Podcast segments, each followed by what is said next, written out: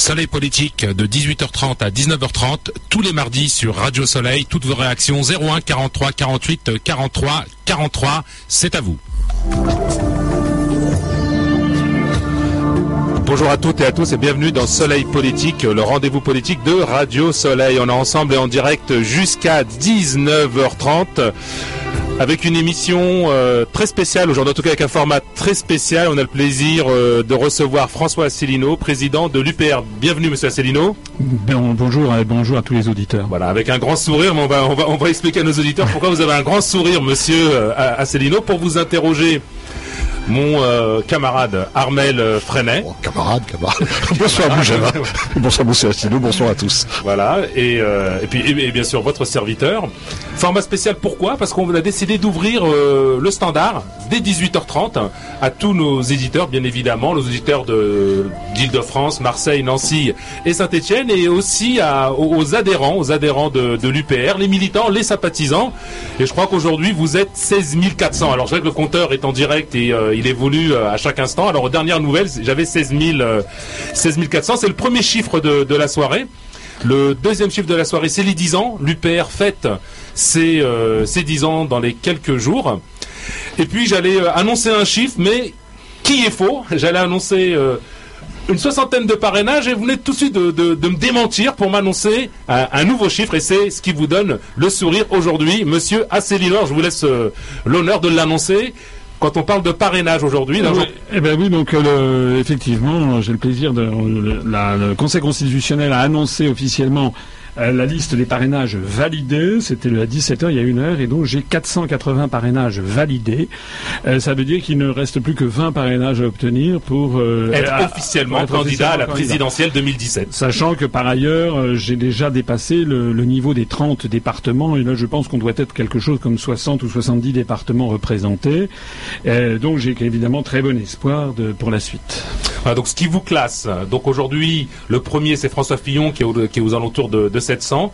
Et justement, donc Emmanuel Macron, Benoît Hamon, Nathalie Arthaud et Nicolas Dupont-Aignan viennent tout juste d'atteindre les 500 parrainages. Donc vous arrivez tout de suite derrière eux. Donc en gros, je suis euh, septième. Il y a 36 personnalités qui ont été, euh, qui ont eu un parrainage, au moins un parrainage, et je suis le septième sur 36. Euh, effectivement, je crois qu'il y a cinq personnes qui ont dépassé les 500. Et puis juste, juste après, il y a Madame Le Pen qui a 483 et moi qui en ont qui, en a 480. Donc comme Madame Le Pen. Et puis ensuite, ensuite ça, ça descend, je crois, à Monsieur Monsieur Cheminade, qui je crois en a 370, et Monsieur, euh, euh, Monsieur euh, Mélenchon, qui doit en avoir 350 et quelques, je crois, à peu près. Voilà. Donc c'est effectivement, si vous me permettez, puisque je crois qu'on peut le dire, d'abord je voudrais, je voudrais remercier tous les tous les adhérents et les sympathisants de l'UPR, et notamment, alors tous d'abord, les électeurs, les adhérents, les sympathisants qui développent l'information sur notre mouvement politique depuis maintenant des années. Je voudrais remercier, voilà, ça fait dix ans bientôt que j'ai que j'ai créé ce mouvement. On va en reparler tout à l'heure. Euh, disons que ce mouvement a commencé à se développer vraiment depuis à peu près 4 à 5 ans et qu'en ce moment on a une croissance euh, une croissance verticale. Vous voyez, on a franchi les 16 400 adhérents euh, dans la nuit et, là je regarde à l'instant même donc eh bien vous en parliez, nous avons exactement 16 444 adhérents. Donc on a eu 44 adhérents depuis ce matin et puis depuis que l'information vient d'être diffusée qu'on a 480 parrainages et donc on est vraiment au, bord d'avoir les 500, je pense qu'on va avoir une explosion du nombre de, nos adhérents. Donc je voudrais remercier les adhérents, les sympathisants, remercier les démarcheurs, parce que c'est très difficile, vous savez, d'aller voir des maires.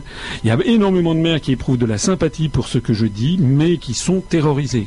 Je pourrais donner une liste entière de maires qui me disent je suis tout à fait d'accord avec ce que vous dites, je voterai pour vous dans l'isoloir, mais je ne peux pas je ne peux pas parrainer parce que je vais avoir des mesures de rétorsion. La France, on en est là. Hein. On en est là maintenant dans cette, dans cette situation.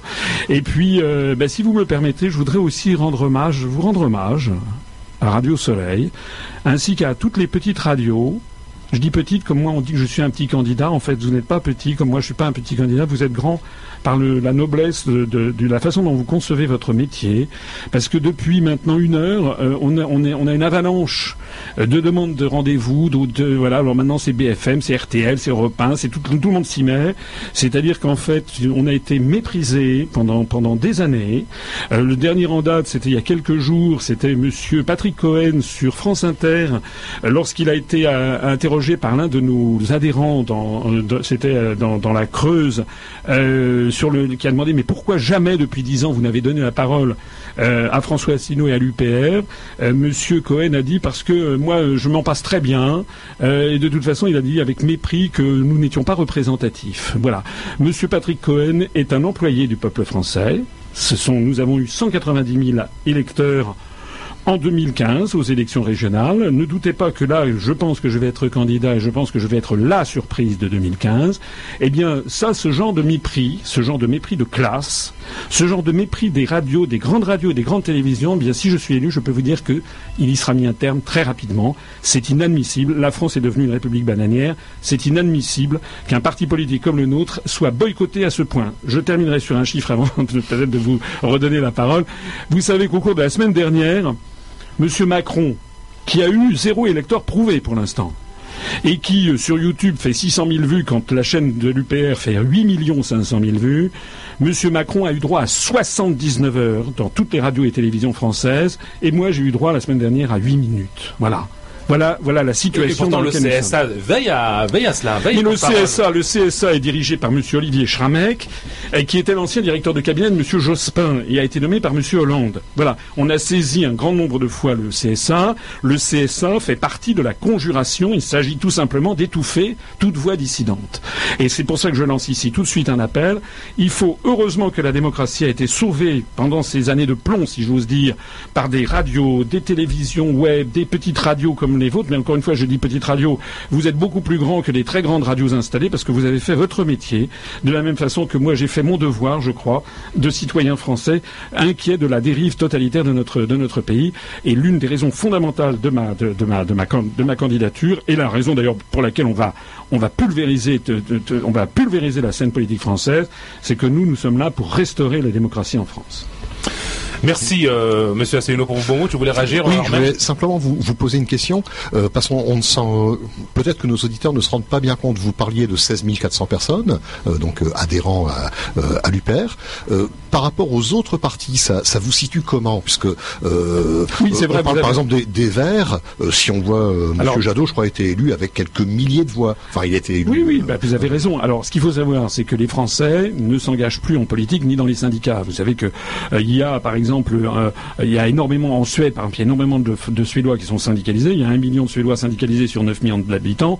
En France, on est 65 millions d'habitants. On n'a même pas, euh, je crois, un million de syndicalisés. C'est pareil pour les partis politiques. Donc les partis politiques ont des nombres relativement restreints. Euh, les Verts, on ne sait pas exactement combien ils ont, mais ils, ont, ils doivent avoir quelque chose comme 3 à 4 000 adhérents. je crois que le NPA de M. Besancenot doit avoir quelque chose comme 1500, 1800 adhérents. voilà le parti de gauche doit avoir à peu près 10 000. L'UDI, je pense qu'on a dépassé l'UDI. Alors les grands grands partis politiques, euh, ben on ne sait pas. Euh, il semble que le Parti socialiste, il disait qu'ils en avaient 60 000. Aux dernières nouvelles, ils n'ont plus que 20, 25 000 adhérents payants, mais ce sont des gens qui souvent adhèrent parce qu'ils ont des mandats électifs. Voilà. Donc euh, nous, on n'a personne. Les gens qui adhèrent à l'UPR le font par conviction. Il y en a d'autres, ils le font aux Républicains ou au Parti Socialiste, ils le font tout simplement euh, pour avoir des, pour avoir des, des prébendes. En d'autres termes, je pense que nous sommes actuellement le cinquième parti politique français en nombre, en nombre d'adhérents. Je ne parle pas bien entendu du mouvement euh, de M. Macron, du mouvement En Marche, qui paraît-il aura bientôt 512 millions d'adhérents. Enfin, il dit des chiffres absolument fantaisistes. Euh, en réalité, il n'a pas, d'adhérents. Enfin, il a très peu de militants sur place. Voilà. C'est d'ailleurs parce que nous avons tant d'adhérents et beaucoup de militants, parce que les gens qui adhèrent à l'UPR, ils le font par conviction, que nous arrivons à faire cette percée au nombre du nombre des, parrainages. Euh, la plus grande majorité des, journalistes, il y a encore quelques semaines, considéraient que j'étais un affabulateur et que nous n'aurions rien. Voilà. Vous, parlez du nombre, est-ce qu'on peut aller aussi sur le terrain de la qualité? Vous parlez tout à l'heure de militants, militants avec un grand M, c'est-à-dire que vous avez des militants très actifs? On, l'a vu au travers des campagnes d'affichage qu'on fleurit. Alors moi, je parle particulièrement de l'Île-de-France où j'ai vu euh, où je vos affiches un peu partout. C'est difficile de tourner la tête sans, Alors ça, c'est vrai. vous avoir ça, en face. C'est vrai. on, a, on a des équipes de militants formidables, notamment en Ile-de-France, mais dans toute la France en fait, et même outre-mer. Euh, on a aussi des, affiches qui ont été collées en Nouvelle-Calédonie, en Guadeloupe, en Martinique, à La Réunion, euh, en Polynésie. Mais en France métropolitaine, on en a vraiment partout. Et alors c'est vrai que particulièrement très actif en région Île-de-France où on a une équipe fantastique. Je crois qu'il y a à peu près 19 à 20 personnes qui, quasiment tous les soirs, vont coller des affiches. D'ailleurs, je vous annonce qu'à Partout, hein. Bah, Oui, parfois. euh, et à partir de, à partir de, à partir de ce soir ou de demain, on va avoir un nouveau jeu d'affiches qui va, qui va, qui va arriver. Euh, vous avez raison de le souligner. Euh, nous, on, on est fondé sur une base militante. C'est très important parce que, par exemple, ces affiches.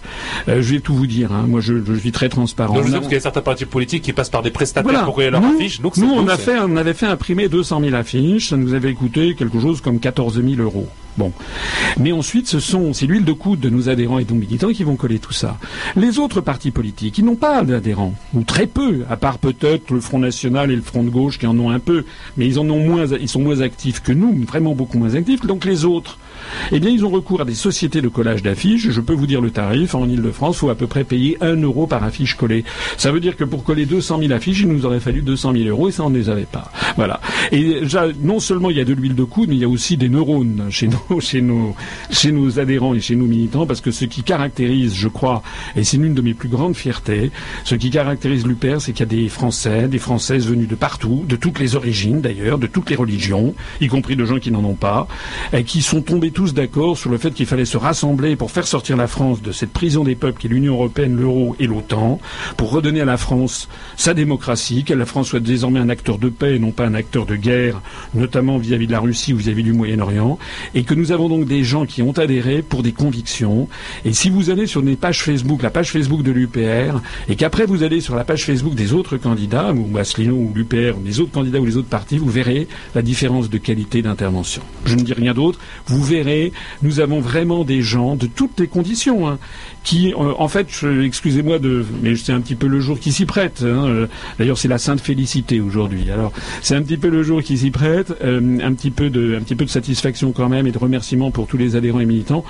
On a des, on a des gens qui, comment dirais-je, je crois que l'UPR elle fait s'exprimer ce que la France elle a de meilleur en elle. Voilà, Alors euh, restons sur la qualité. Donc la qualité, ça passe au travers aussi du financement d'une campagne, et particulièrement une campagne présidentielle.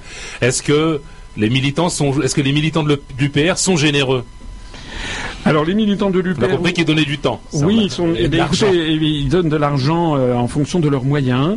Euh, de par, ça vient de partout. On a des, on a des adhérents expatriés. Cette nuit, par exemple, il y a eu notre première adhérent. C'est une adhérente euh, qui habite au Ghana, à Accra.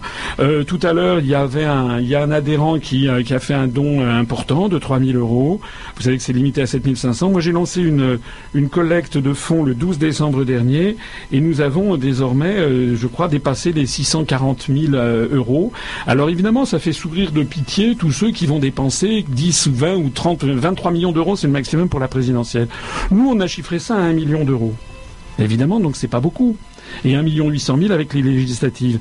Donc par rapport aux autres, nous sommes un petit pousset. Mais je vous l'ai dit tout à l'heure, nous on a, on a, on a un truc énorme, c'est qu'on a le bénévolat et on a la conviction, c'est-à-dire que nous on va faire une campagne. À minima, hein, la campagne, euh, voilà, avec euh, avec les, si si des gens veulent nous donner de l'argent, ils sont les bienvenus, bien entendu. Euh, on a d'ailleurs plus de 5500 personnes qui ont déjà contribué. Euh, mais euh, je pense qu'en fait les Français sont fatigués. Vous savez, les, les spectacles de music hall de Monsieur Macron, euh, personne n'y croit en fait. Je pense que Monsieur Macron va, on va voir les sondages. Les sondages actuellement sont complètement bidouillés. Monsieur Macron, je pense, est parti pour faire un score à un chiffre. Il fera pas du tout 24 mais Alors, c'est les intentions de vente le donnent à les intentions les intentions de vote pardon le à 25,5%. Oui, je sais bien, mais ça, vous, moi, je- vous savez ce qui va se passer? Il va se passer la même chose que pour le Brexit euh, ou pour, pour Madame Clinton. C'est-à-dire que les sondages, les instituts de sondage, ils font des faux en espérant que ça va influer l'électorat. Et puis dans les 72 heures, ils vont dire d'un seul coup ah ben on comprend pas, Monsieur Macron s'effondre. C'est pas que Monsieur Macron s'effondrera, c'est que d'un seul coup ils s'aperçoivent que le truc n'a pas marché, et qu'ils sont obligés de remettre les compteurs à la baisse. Voilà. C'est pour ça que François Fillon s'accroche autant? Ah je malgré les sondages, il sait qu'il sera peut-être deuxième. Ah oui, je, je pense que je pense que Monsieur Fillon a de très bonnes chances d'avoir plus de plus de, de voix que Monsieur Macron. Mais vous allez voir, il va y avoir une surprise et la surprise, elle va s'appeler Asselineau. D'accord, bon, très bien. Alors Armel, peut-être avant de, C'est ce que l'on vous souhaite en tout cas. avant de, de- de poser une première question, tu vas réagir sur les propos de François Célineau? Oui, bah pour euh, pour aller justement un petit peu dans, dans le sens de, de ce que vous évoquiez, euh, c'est vrai qu'en ce moment, bon, les affaires à droite, on en parle quand même depuis depuis un bon bout de temps. Le, euh, trahison multiple à gauche, euh, j'y reste un petit peu la, la loi du genre. Euh, incertitude et flou avec Macron, vous venez d'en parler. Euh, bah, je voulais savoir tout simplement, ça, ça, ça vous inspire quelle réflexion ce, ce climat politique actuel? Écoutez, tout ça, les Français sont absolument écœurés. Il y a un gigantesque coup de balai à envoyer dans tout ça. Voilà, il faut que maintenant les Français reprennent le pouvoir et que se débarrassent de toute cette classe médiatico-politique qui est, qui dont le climat est empuanti en France. Voilà. Donc, euh, ça va être un des grands débats de cette, euh, de cette campagne, qui va être une campagne qui va être très différente des autres. Notez bien d'ailleurs que moi, je respecte toujours la loi et les échéances. Voilà. J'ai eu pendant des semaines et des semaines des gens qui m'ont dit, est-ce alors vous, les parrainages, vous en êtes où, vous en êtes où? Moi, je sais que les parrainages, ça n'est pas facile. J'ai toujours dit et redit qu'il y avait des promesses, c'était une chose, et la concrétisation, c'en était une autre. Et puis, la campagne, n'a pas commencé, en fait. La campagne électorale officielle, elle commencera le 20 mars. Et donc, à partir de ce moment-là, nous, on va faire la campagne officielle. Et je pense qu'il va y avoir à ce moment-là une grande. Le, le peuple français va d'un seul coup se ressaisir. En fait, il n'est pas content de la situation. Il y a peut-être 50-60% des Français qui veulent s'abstenir. Et puis d'un seul coup, ils vont découvrir qu'on leur a caché, depuis dix ans, un parti politique français qui est fondé sur l'honnêteté, la compétence, l'éducation populaire, l'émancipation, et qui depuis, j'ose le dire, depuis dix ans, je crois n'avoir fait à peu près aucune erreur d'analyse et tout ce que j'ai pu dire depuis des ans, dix ans se révèle, se révèle exact. C'est pour ça que je suis très confiant sur la suite des événements. Je pense que les Français en ont assez de, tout ce barnum, de tout ce, ce cirque médiatique et effectivement de ces affaires, de ci et de ça. Là, c'est l'élection présidentielle. L'élection présidentielle, c'est quelque chose de sérieux, c'est quelque chose d'extrêmement grave. L'élection présidentielle, c'est le moment où le peuple français doit se réfléchir collectivement à son avenir. Or, la question qui se pose, c'est si les Français se laissent avoir par les médias qui veulent absolument leur fourguer M. Macron, qui est un homme sans, beaucoup de qualité, hein, euh, qui pour euh, être le, en fait le, domestique de, de, de, des banques, de l'oligarchie pour démolir le droit du travail, supprimer nos départements, fusionner nos forces, nos communes, euh, démolir d'ailleurs l'unité nationale, eh bien ils s'en mordront les doigts parce qu'en fait, ils découvriront qu'on les a encore joués. J'ai fait confiance depuis dix ans et ça m'a servi, et je vais continuer, je fais confiance à l'intelligence de mes concitoyens. Autre question, Armel. Oui, bah, pas, forcément tout à fait. Alors, parce que moi, j'avais prévu de. Ah, bah, si j'avais une question, une question pour, pour, François Asselineau. Donc, effectivement, on vous, connaît, François Asselineau, parce que bon, bah, malgré peut-être vos euh, votre absence dans les dans les grands grands grands médias, vous voyez, j'utilise et je répète le mot grand, vous voyez, c'est euh, c'est peut-être un peu d'humour dans, dans mes propos. On vous connaît, Monsieur Asselineau, avec un parcours d'excellence, hein, euh, HEC, ENA, vous êtes un énarque. Mmh directeur de cabinet au Conseil général des Hauts-de-Seine, différentes missions dans différents ministères, de l'économie, du tourisme. élu de Paris. Les affaires étrangères. Affaires étrangères. Élu de Paris. Oui, j'ai été élu de Paris. Vous parliez d'Emmanuel de, Macron qui, euh, qui n'avait jamais eu euh, aucun électeur. Vous avez, eu l'occasion d'en avoir par, par le passé. Par contre, on ne connaît pas l'homme qui se cache derrière toutes ses responsabilités. Moi, j'ai envie de poser une question très simple. Qui êtes-vous, François Asselineau? D'où venez-vous, François Asselineau? Oh bah je... je, suppose qu'il y avait un François Asselineau enfant. Oui, oui, qui, a, des études, je, suis né en... des parents, des enfants. Parlez-nous un peu de vous. Bah, je suis né en, je suis né en 1957, en septembre 57. Euh, mes parents euh, étaient, euh, enfin, je suis né dans une famille française assez, assez banale en définitive. Euh, je suis né à Paris, mes parents y étaient nés également, et mes arrière-grands-parents euh, venaient en fait des quatre coins de la France. Vous savez, il y a eu beaucoup au début du XXe siècle de l'exode rural. Mes arrière-grands-parents étaient des, dans tous les, dans, que ce soit du côté paternel comme maternel, étaient des, paysans, des gens avec très modestes. Mes, mes grands-parents sont montés à Paris, comme on disait, et j'ai la particularité d'avoir quatre grands-parents qui viennent des quatre coins de la France.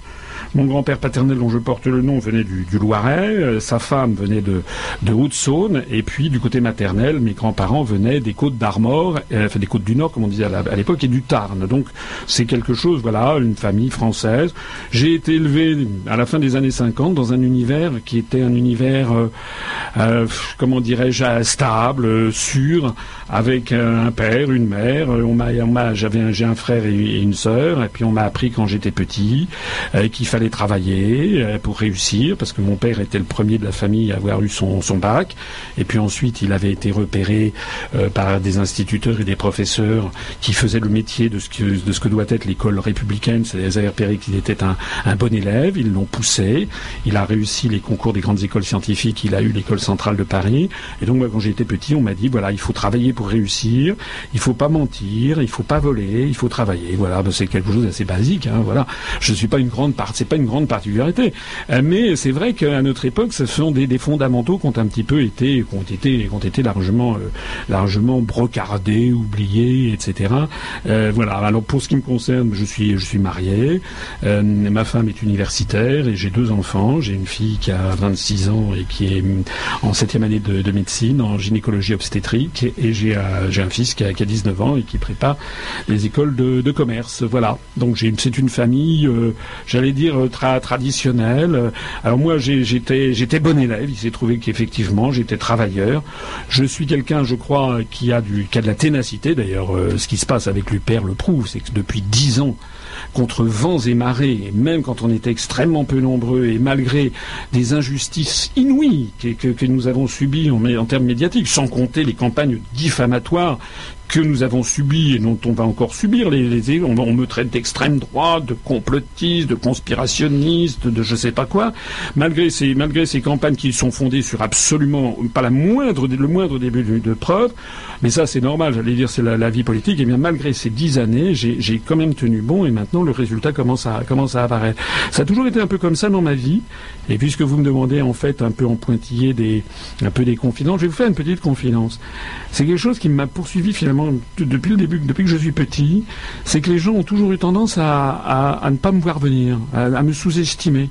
Euh, C'est-à-dire que quand, quand j'étais quand j'étais petit, euh, bon, bah, j'étais un bon élève comme ça dans la classe, et puis à la fin c'était moi, j'étais j'étais j'étais j'étais premier. Voilà, j'ai eu mon bac mention très bien à l'époque en série scientifique, c'était c'était très rare.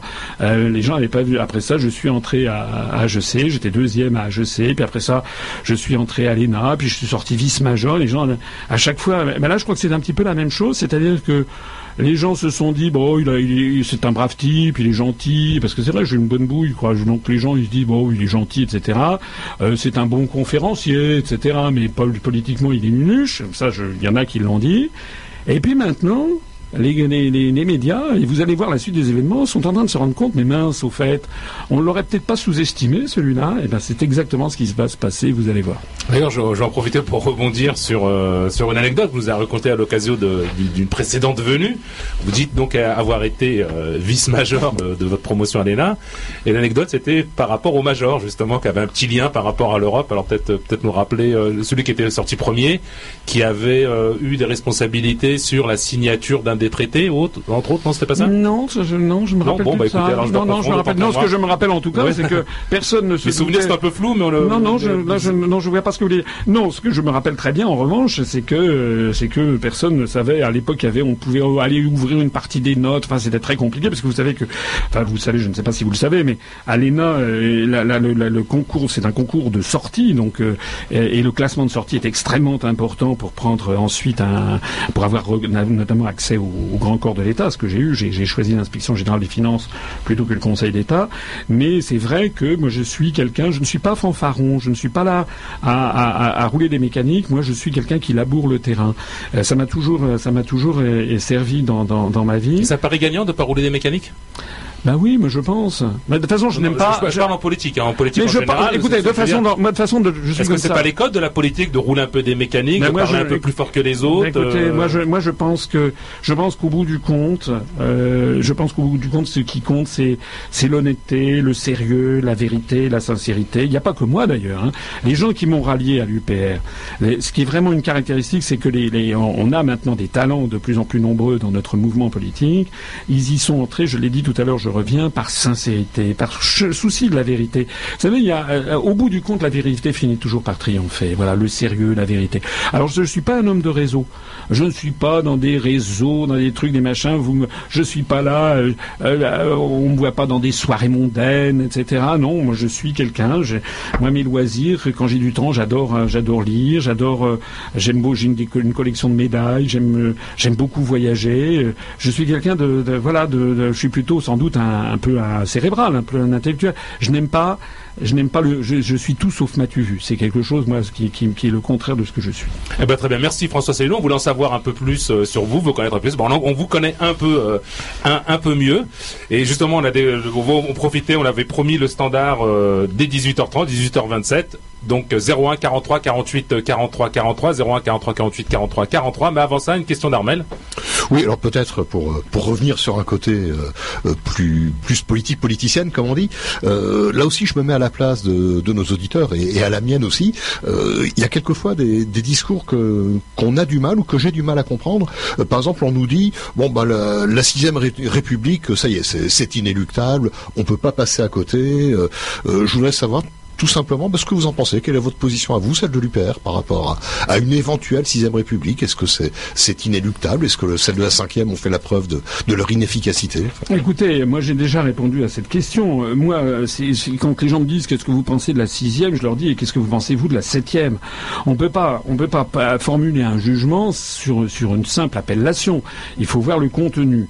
Euh, alors, le, la sixième République, c'est un espèce de slogan qui a été lancé par M. Mélenchon il y a quelques années.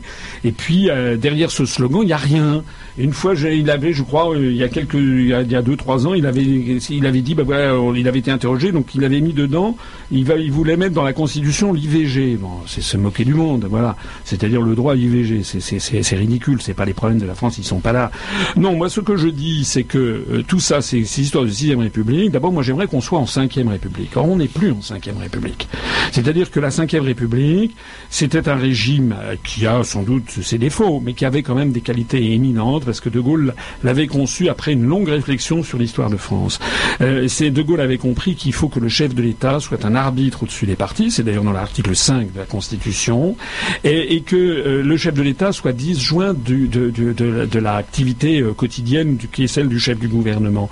Il avait compris que les Français ont besoin d'un chef d'État qui soit un chef d'État solide et puissant, mais puissant et solide à condition qu'il défende le peuple français contre les féodaux de son époque ou les oligarchies de son époque. Voilà. Ce que souhaitent les Français comme chef d'État, c'est un chef d'État qui les défende par rapport aux féodaux. Du temps de Saint-Louis, il fallait les défendre contre le comte de Charolais. Du temps de Louis XI, contre le, contre le duc de, Bourgogne.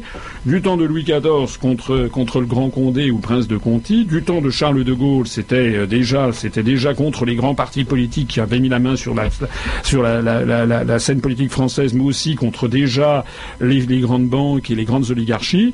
À notre époque, ce que veulent les Français, c'est l'anti-Macron. Voilà.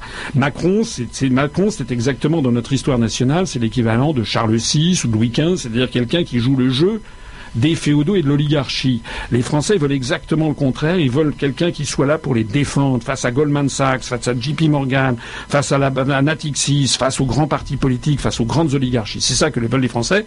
Et de ce point de vue-là, eh bien, la Ve République fonctionnait très bien. Le problème que, que M. Mélenchon ne veut pas regarder comme la plupart des gens, c'est que si nos institutions ne fonctionnent plus, ça n'est pas, contrairement à ce que l'on dit, que M. Hollande ait trop de pouvoir, c'est qu'il n'en a plus du tout. C'est qu'en fait, c'est un pantin dans les mains de l'oligarchie. Tout est décidé à la Commission européenne à Bruxelles, à la Banque centrale européenne à Francfort et à l'OTAN depuis Washington. C'est de ça qu'il s'agit. Voilà, donc on va se tourner vers euh, nos auditeurs au standard, nombreux, donc 01 43 48 43 43. Un de vos credos, c'est de faire confiance à l'intelligence des Français. Oui. On va faire confiance à l'intelligence de nos auditeurs. On accueille tout de suite Saad de Toulouse. Bienvenue Saad. Merci beaucoup. Merci d'avoir patienté. Votre question. Alors bonsoir Monsieur, monsieur Asselineau. Euh, je tiens tout d'abord à vous féliciter pour les 480 parrainages obtenus ce jour. Donc en tant qu'adhérent UPR Toulouse, très fier de l'être par ailleurs, je, voulais juste vous poser une question. Euh, vous savez que euh, là vous, allez passer sur un, nouveau plan au niveau des médias, donc on va vous inviter beaucoup plus souvent. Et il y a une accusation qui est qui est assez récurrente à propos de l'UPR, c'est celle d'être un parti dit d'extrême droite. Alors, c'est d'ailleurs, je ne vous cache pas, il y a quelques heures sur, dans les réseaux sociaux, une accusation qui m'a été rétorquée s'agissant de, de l'UPR. Donc j'ai dit que, étant, étant moi-même pas du tout français de souche, j'avais dit qu'il en, en, fallait beaucoup des, des gens d'extrême droite à l'UPR, qui soient euh, de couleur noire, euh, qui soient maghrébins, qui soient de différentes religions. Donc est-ce que vous, vous êtes préparé à, avoir ce type d'accusation? Est-ce que vous êtes préparé à vous défendre euh, sérieusement, sans pour autant tomber dans, dans le pathos, mais raisonnablement aux différentes accusations qui vont vous être lancées?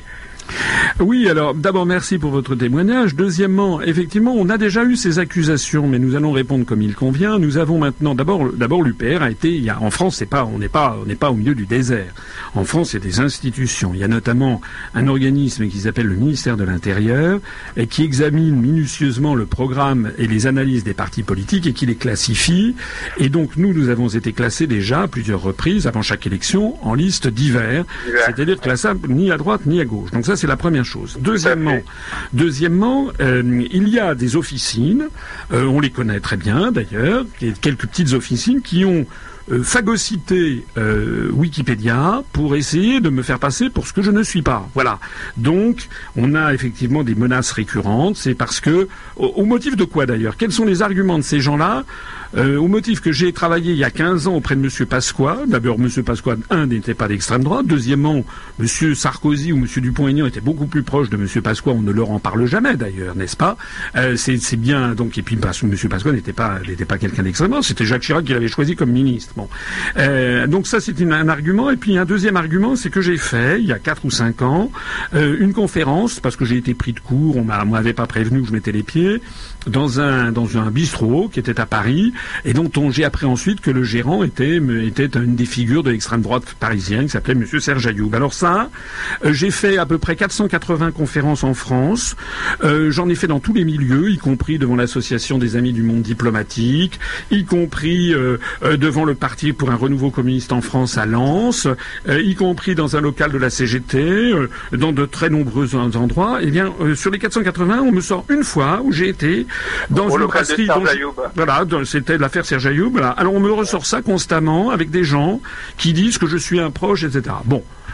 Écoutez, finalement, euh, c'est un hommage du vice à la vertu, parce que s'ils disent ça, ça veut dire qu'ils n'ont rien d'autre à, se mettre sous la dent. Voilà. Et en fait, au fond, vous savez ce qu'ils font. Il y aura beaucoup de sophisme, vous l'imaginez bien. Bien sûr. De contresens, de Mais bien sûr, mais vous savez, nous ne sommes pas dépourvus de moyens. Je on va lancer d'ailleurs un appel. On va avoir, euh, ça m'a déjà été proposé, parce que euh, là, on m'a fait également récemment l'accusation d'être homophobe. Il y a une conseillère départementale qui a dit que j'étais un homophobe notoire. Eh bien, nous avons, moi, nous avons des, nous avons des, adhérents, euh, nous avons des adhérents de gauche, des, des, même extrême gauche, enfin qui viennent de l'extrême gauche. On a, on a des adhérents euh, qui sont aussi. J'ai été approché par un adhérent euh, extrêmement, euh, qui est très gentiment m'a dit qu'il était là pour témoigner. Lui-même est homosexuel et, est membre d'une association LGBT. Eh bien, nous allons avoir une, une, lettre qui va être publiée avec tous les adhérents et notamment la majorité des adhérents de, de l'UPR maintenant viennent de la gauche. On a, on a des gens qui ont été membres du Parti socialiste avec des responsabilités, du Parti communiste français. Puis tous les gens qui m'attaquent, eh ben, ils vont s'attaquer en fait aux dizaines de milliers de Français qui sont, qui sont avec nous. Voilà. C'est la, c'est la meilleure réponse qu'on pourra faire. En fait, vous savez pourquoi ils font ça? C'est parce qu'ils ne veulent surtout pas parler du fond. et je terminerai. Certains journalistes, euh, ils, ne, ils, ne, savent pas quoi vous répondre. Voilà, et, exactement. Et moi, ce que je dis, et là, j'attends qu'on m'attaque, c'est que actuellement, c'est actuel, c'est le gouvernement actuel qui est un gouvernement d'extrême droite. Voilà, c'est un gouvernement. Je rappelle que l'UPR est le seul mouvement. L'UPR est le seul mouvement politique à s'être euh, à, s'être indigné que la France chaque année refuse de condamner la, la glorification des Waffen-SS à l'ONU puisque chaque année, au mois d'octobre, la Russie propose une résolution qui est votée de façon écrasante à l'Assemblée générale des Nations unies pour condamner l'Estonie et la Lettonie qui font des manifestations de célébration des Waffen-SS, c'est-à-dire des hitlériens, et la France, par solidarité européenne, refuse de condamner cette commémoration des Waffen-SS. Je rappelle que le gouvernement français actuel euh, soutient le gouvernement de Kiev qui a fait alliance avec Svoboda, qui est un parti néo-nazi. Je rappelle que le gouvernement actuel, nous en sommes maintenant 15e mois, peut-être 16e mois d'état d'urgence. On n'a jamais vu ça sous la République. Je rappelle que le gouvernement actuel démolit les droits sociaux des Français. Je rappelle que le gouvernement actuel a muselé l'information. Donc moi je dis, et j'attends qu'on m'apporte la, la preuve du contraire, que ce sont, vous savez, on ne critique bien que ses propres turpitudes, comme dit le proverbe, ceux qui m'accusent d'être d'extrême droite, ce sont eux les gens d'extrême droite. Ce sont eux qui ont un raisonnement macartiste. Ils refusent tout simplement d'entrer en débat avec moi et nous allons avoir. Mais vous savez, les Français sont pas bêtes. Hein. D'ailleurs, la preuve. Regardez ce que vous me dites. Vous n'êtes pas bête. Voilà, vous êtes à l'UPR, vous avez tout compris. Et il y a beaucoup de gens qui commencent à tout comprendre. Exactement. Et je renverrai les auditeurs qui nous écoutent à un article de Sophie Coignard sur Le Point qui, euh, qui parle justement de, de, de ce que François Hollande se plaint de la montée de l'extrême droite sans pour autant s'interroger sur les raisons et les causes qui ont produit à cette montée-là. Et je pense, pour, euh, pour, pour en terminer, que l'UPR, c'est le meilleur remède actuel sur la, scène politique française contre la, montée du FN et contre euh, les, propos d'extrême droite. Donc au final, M. Asselineau, continuez sur, euh, sur le plan du sérieux, continuez sur le, sur le fond continuez cette campagne, malgré les attaques qui vous seront formulées à votre rencontre, continuez à rester dans le sérieux. Je, je ne doute pas que l'intelligence des Français sera tranchée en votre faveur. Merci beaucoup. Ben, je vous remercie beaucoup. De, voilà, je vous remercie beaucoup de ce témoignage. J'en profite d'ailleurs euh, pour euh, pour dire que euh, à l'UPR nous avons beaucoup de Français d'origine d'origine étrangère. Je crois que c'est votre cas. beaucoup de Français d'origine immigrée, de tout d'ailleurs de tous les horizons, pas seulement d'origine maghrébine, mais on a aussi, ce qui est très rare en politique, des Français d'origine asiatique. Mais on a aussi des Français d'origine russe, polonaise, italienne. On a on a en fait de tout. Et je l'ai dit tout à l'heure et j'y reviens. Je crois qu'on exprime ce que la France est là de, de mieux je mets au défi au défi les gens qui, disent que nous sommes un mouvement d'extrême droite de trouver dans les dix ans de production de vidéos, d'analyse, de, textes, le, moindre, la moindre trace c'est quelque chose d'extrême droite. Tout au contraire, nous, nous sommes un parti qui est fondé sur justement toutes les grandes valeurs républicaines et sur euh, la volonté d'universalité de la France, qui doit être un pays ouvert sur le reste du monde et l'ensemble des civilisations. En tout cas, merci pour votre témoignage. Merci euh, Saad pour euh, votre intervention. Donc vous nous, vous, nous écoutez de Toulouse. Je suppose que vous nous écoutez sur radio-soleil.com au travers du réseau Internet. Merci beaucoup Saad. Merci à vous. À très bientôt. Voilà, donc on continue à. On a Jérôme d'Alfortville. Bonsoir Jérôme. Jérôme, bonsoir. Qui nous appelle d'Alfortville, Val-de-Marne. Jérôme, euh, voilà, Jérôme n'est plus là, mais il peut rappeler 01 43 48 43 43 et on accueille Laïla de Cormeil. Bonsoir Laïla. Allô, oui, bonsoir. Bienvenue. Vous nous appelez de euh, Cormeil en Parisie dans le Val d'Oise, je suppose euh, Oui, dans le Val d'Oise, dans le 95. Eh, très bien, bah écoutez, votre question, François Célineau vous écoute. Oui, bonsoir à tout le monde. Bonsoir, monsieur François Asselineau. Bonsoir. Euh, je suis adhérente UPR euh, depuis décembre. Et euh, tout d'abord, je vous félicite pour les 480 parrainages et je vous suis de très très près. Et j'ai, c'est vrai que moi, de toutes les manières, moi, je, je suis avec vous et je vous fais confiance parce que je pense à tout ce qui se passe maintenant. Vous êtes le seul vraiment qui pense enfin aux citoyens parce que tous les politiques, je pense qu'ils sont qui sont hors la plaque Hein, parce que là, avec tout, tout, ce qui se passe et tout ça, personne ne pense aux citoyens. Donc, euh, moi, c'est juste pour faire un témoignage. Euh, voilà, on est avec vous. Et voilà. Merci beaucoup, c'est très, c'est très. Juste une question là, je vous garde, je vous garde juste quelques secondes, si, si vous le permettez. Pourquoi vous avez adhéré à l'UPR plutôt qu'à d'autres partis? Alors, écoutez, moi, c'est vrai, je connaissais pas l'UPR. C'est par le biais de mon collègue au travail qui regardait les vidéos et vidéos. Et après, là, je me suis intéressée en regardant les conférences et j'ai trouvé que c'était euh, très instructif. Et, voilà, c'est grâce à M. Lino que, à que j'ai commencé à faire des recherches, à, voir euh, tout ce qu'il euh, disait, est-ce que c'était fondé ou vrai. Ou, et voilà, donc moi, c'est pour ça que j'ai adhéré à l'UPR. Et surtout, nous, on a une équipe dans 95 qui est très très bien. Donc je remercie tout le monde. Quand on fait les affichages, on est comme une famille en fait. Et voilà, c'est ça qui m'a vraiment plu euh, euh, chez l'UPR, enfin chez tous les adhérents. Merci beaucoup Laïla pour euh, votre témoignage et puis euh, voilà, vous, on en profite pour saluer euh, nos, auditeurs du Val d'Oise et puis les adhérents de, bah, j'en profite, Oui, j'en profite. je connais bien, je connais bien notamment Léonard, Léonard Diers, qui, est notre, qui est notre représentant, et qui, qui est un qui est un ami et qui est, très très efficace. Et effectivement, c'est très touchant ce que ce que vient de dire cette adhérente. Que je la je la, je la remercie, je la salue parce que il y a en fait un, un il y a un, vraiment un très bon état d'esprit, un état d'esprit familial et un état d'esprit. Je suis un peu excusez-moi de le souligner, mais c'est un petit peu celui de la résistance. Voilà, parce que vous savez quand vous avez une communauté humaine qui est soudée sur des valeurs qui sont des valeurs nobles, où on dit la vérité. Moi, on, ne fait jamais dans, le, dans, on ne fait jamais dans le populisme, on ne fait jamais dans l'invective. Nous, on est là, moi, on explique. Moi, j'explique depuis dix ans aux Français. Voilà les traités européens, voilà les articles, voilà pourquoi il y a des délocalisations, voilà pourquoi on démolit l'agriculture, voilà pourquoi on est placé sous la tutelle de l'OTAN pour aller bombarder au Moyen-Orient, etc. Les gens, ils découvrent les traités, ils découvrent les articles, et à partir de ce moment-là, nos, adhérents sont, très soudés par la volonté de redonner à la France ce qu'elle a été, sa grandeur, un pays libre, indépendant, souverain, qui n'a pas à être placé sous une tutelle étrangère.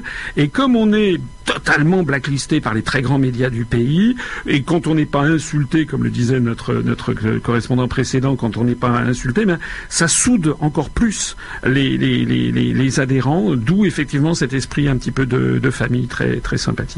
Merci euh, Leïla. Et bien sûr, restez à l'écoute sur 88.6 en Ile-de-France. On continue notre tour, euh, tour de France et on accueille Sébastien de, de Bordeaux. Bienvenue Sébastien.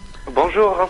Bonjour Monsieur Asselineau. Bonjour. Euh, euh, voilà, je vous appelle de Bordeaux. moi, je suis viticulteur à, Bordeaux, euh, à Sauternes.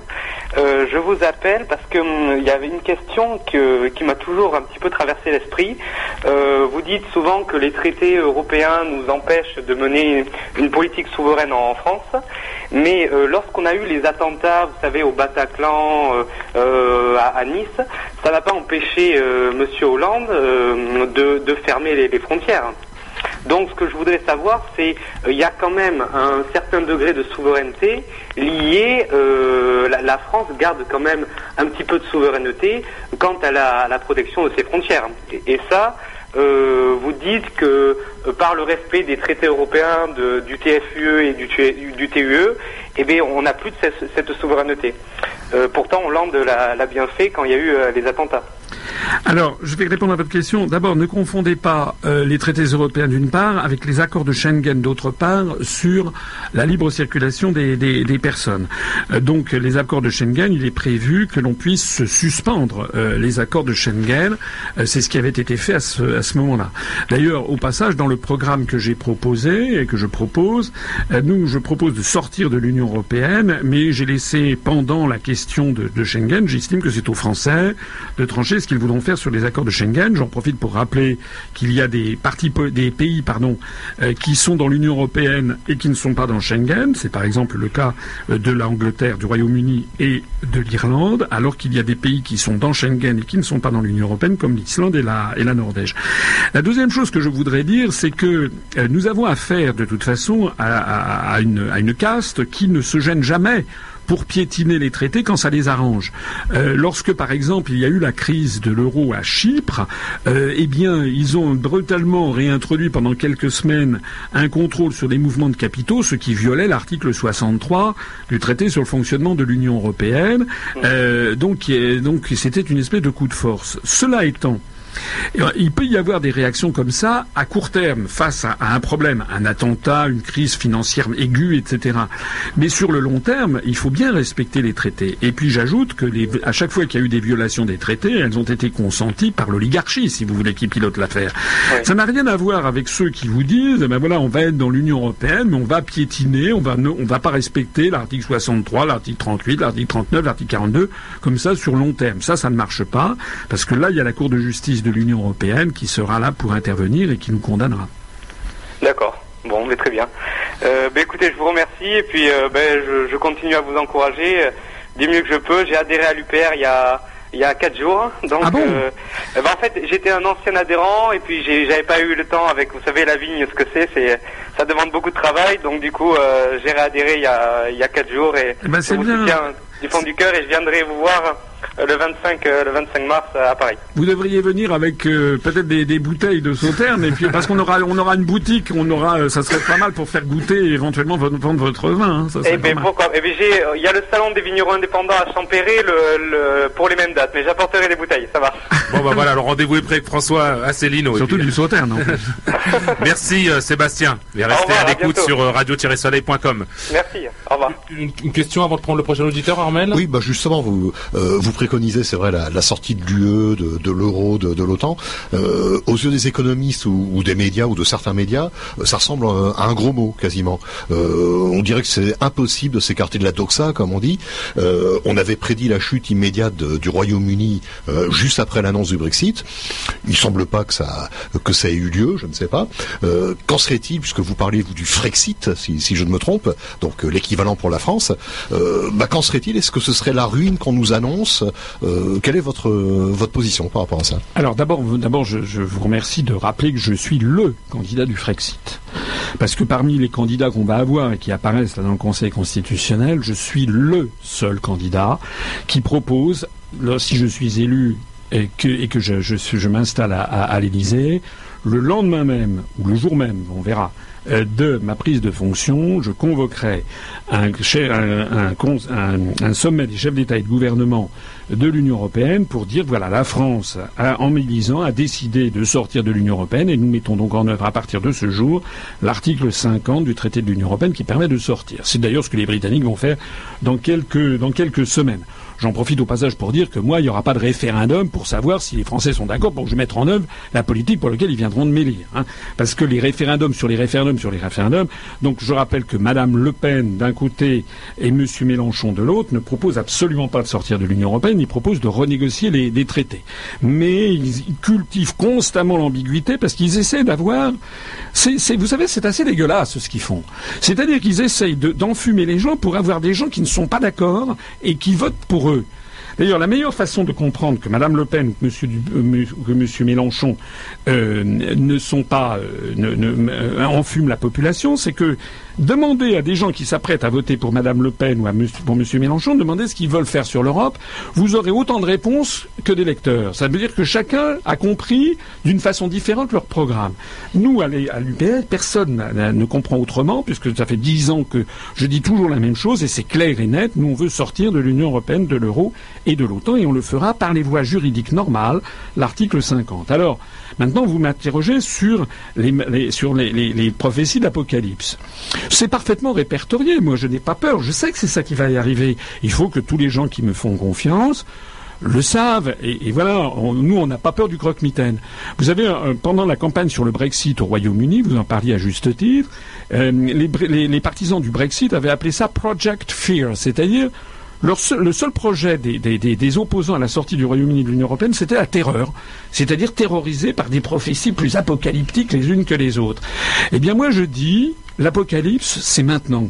C'est maintenant que ça se passe. C'est maintenant que tous les jours ouvrables, à peu près, il y a une usine qui ferme. C'est maintenant qu'il y a pratiquement un suicide d'agriculteurs par jour.